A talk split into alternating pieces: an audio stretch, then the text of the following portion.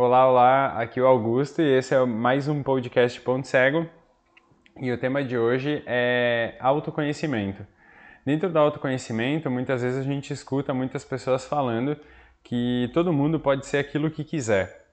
E eu vou começar fazendo uma, uma provocação dizendo que não, tu não pode ser aquilo que tu quer. Nossa, como assim, Augusto? Primeiro, quando a gente determina que uma pessoa pode ser o que ela quiser, então a gente vai chamar o que ela quiser de qualquer coisa, esse qualquer coisa é um elemento vazio. Qualquer coisa é um, um modelo muito amplo para explicar coisa nenhuma.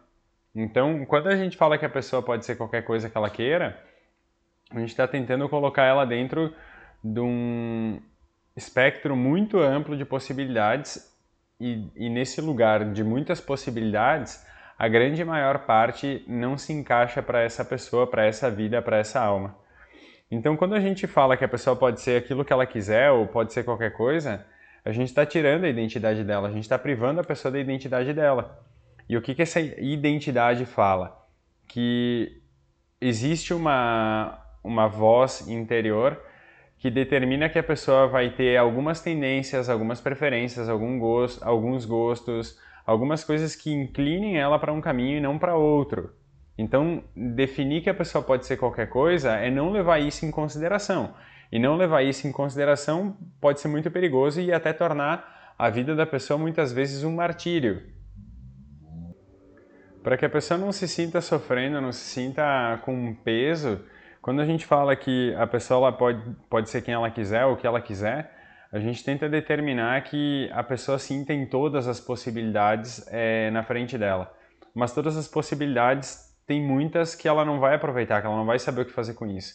Então, quando a pessoa está de frente para muitas coisas ao mesmo tempo, ela muito provavelmente perde aquela sensação de desfrutar daquilo que ela tem, ela perde aquilo que preenche o coração dela, o peito dela, ela perde um, um, um, um, tanto daquela satisfação que ela sente fazendo algumas coisas que são banais, que são coisas do dia a dia dela e que não são assim qualquer coisa.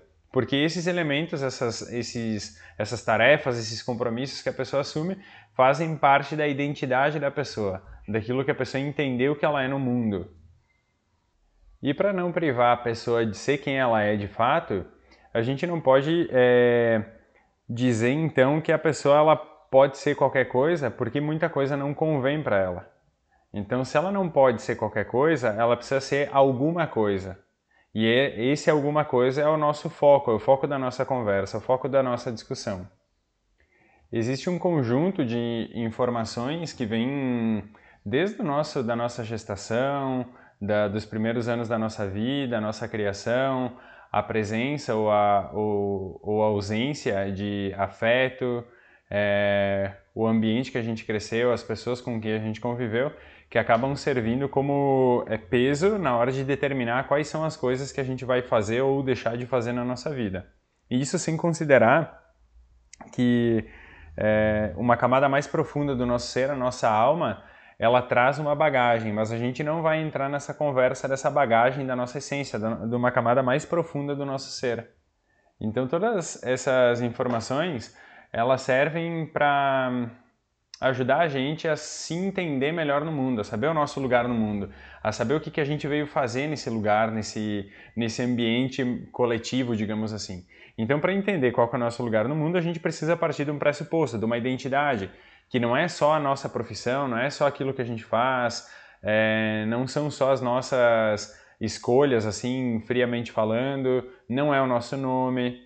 Então, essas coisas todas, elas fazem parte daquilo que a gente é mas a gente não pode fazer um, um, um, processo determinista extremo de dizer que é exatamente isso. Então, eu sou, é, minha formação é educação física, eu vou assumir, então eu vou falar que eu sou profissional de educação física.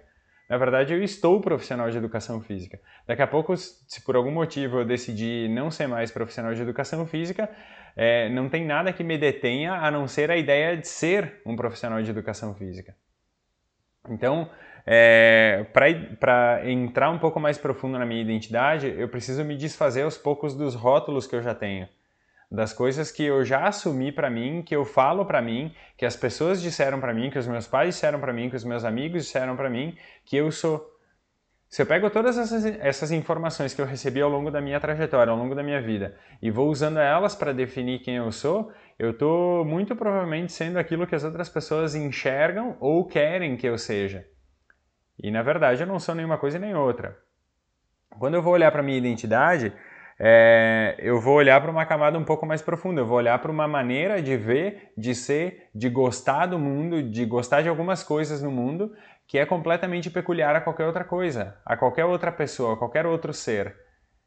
E aí a gente vai é, percebendo que identidade é um elemento único, é como se fosse o buraco que a ponta de uma agulha faz, não é duas pontas de agulha fazendo esse buraco, é um só. É uma coisa tão, tão, tão pequena que não tem como outra pessoa ser igual.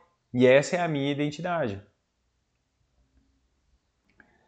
Aí, a partir dessas, desses elementos que compõem a nossa maneira de ver o mundo, a nossa maneira de enfrentar o mundo, é, a partir de uma certa idade, com, é, como é que eu diria assim, com uma suposta parcialidade de um quase livre-arbítrio, é que a gente começa a fazer escolhas para traçar, para escrever a nossa é, biografia, a nossa narrativa biográfica.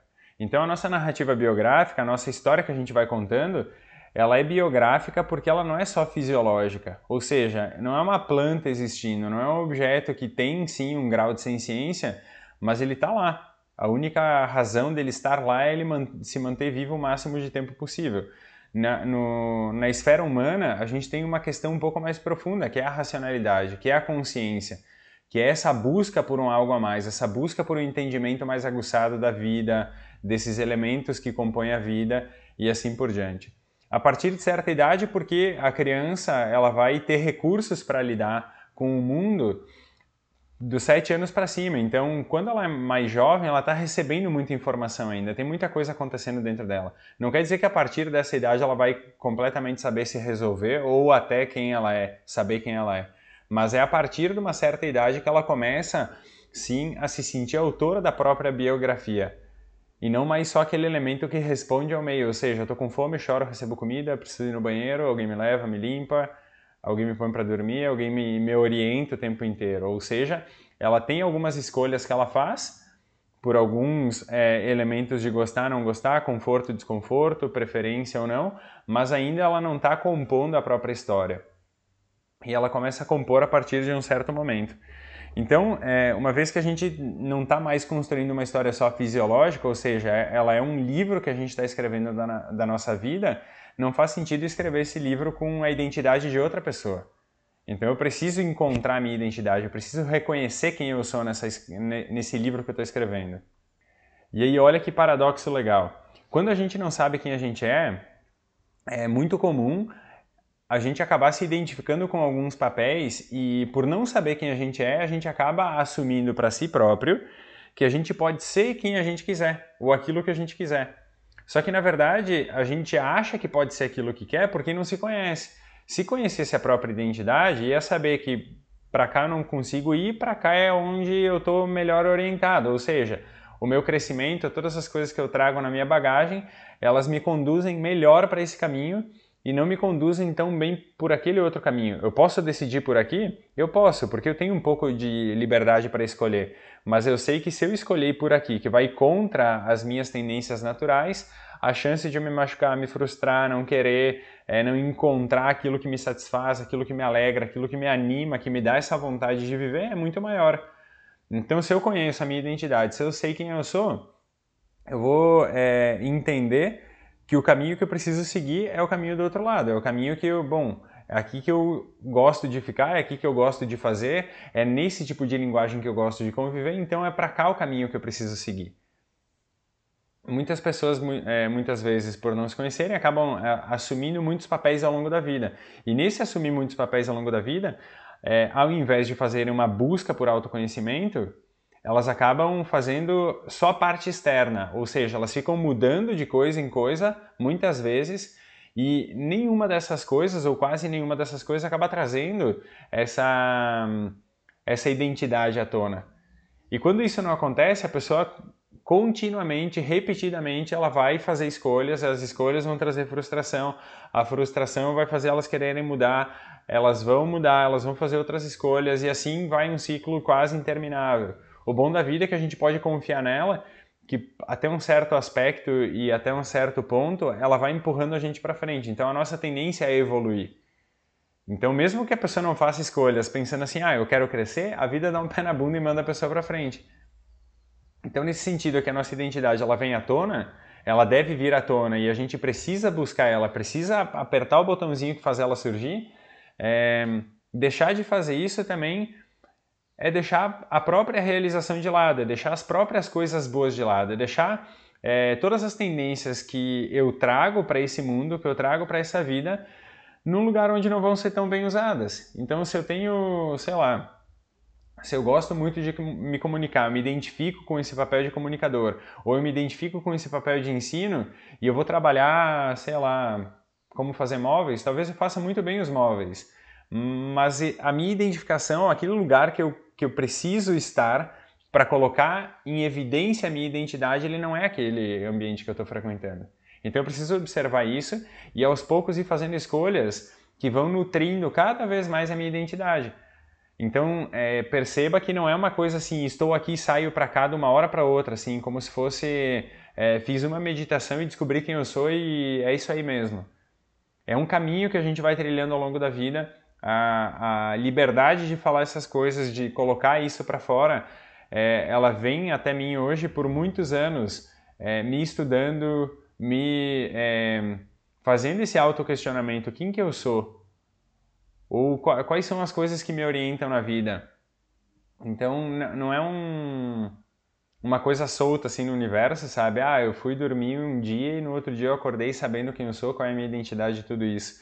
Então, tem muitos exercícios, muitas meditações e eu quero deixar uma reflexão para que tu consiga fazer esse, esse movimento de busca interior, de autoconhecimento, que é um exercício bem simples e ele muitas vezes ele é ignorado e ele é até visto é, por algumas pessoas como uma coisa muito superficial, assim. Mas começa a observar aquilo que tu gosta na vida. Quais são as coisas que diz assim, nossa, como eu amo estar nesse ambiente, como eu amo fazer isso, como, sabe, seja pintura, qualquer atividade que seja, o teu trabalho.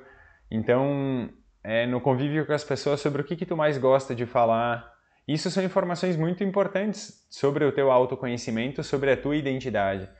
Então não deixa isso de lado, usa isso a teu favor, comece a identificar essas coisas que tu tem um gosto já natural por elas e usa um pouco mais do teu tempo para ir mais profundo nesse gosto natural que tu tem.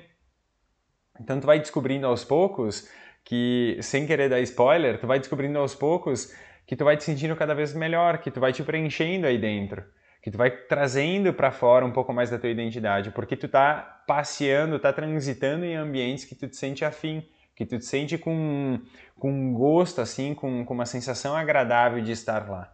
E isso precisa ser nutrido. Não vai chegar num momento da tua vida em que as coisas vão acontecer assim, vão cair do céu e que tudo vai acontecer da melhor maneira possível e tu vai descobrir tua identidade e tu vai, agora sim eu sei quem eu sou e sabe, mil felicidades. Eu até gostaria de dizer o contrário. gostaria de dizer que, que sim, as coisas acontecem milagrosamente assim.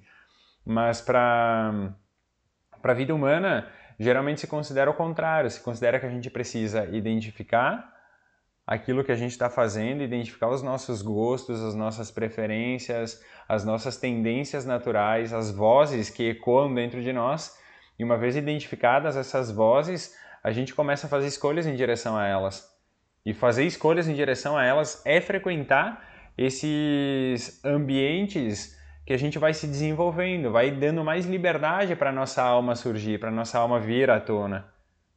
Então, se eu não frequento esses ambientes fisicamente, digamos assim, ah, eu gosto de é, andar de bicicleta ou eu gosto do universo bicicleta, que eu é, vivencie esse ambiente a princípio na minha cabeça, na minha mente, que eu consiga experimentar algumas coisas desse universo dentro de mim naturalmente a minha vontade de, de experimentar isso ela vai surgir no campo material e aí eu vou efetivar ainda mais o meu gosto pela coisa.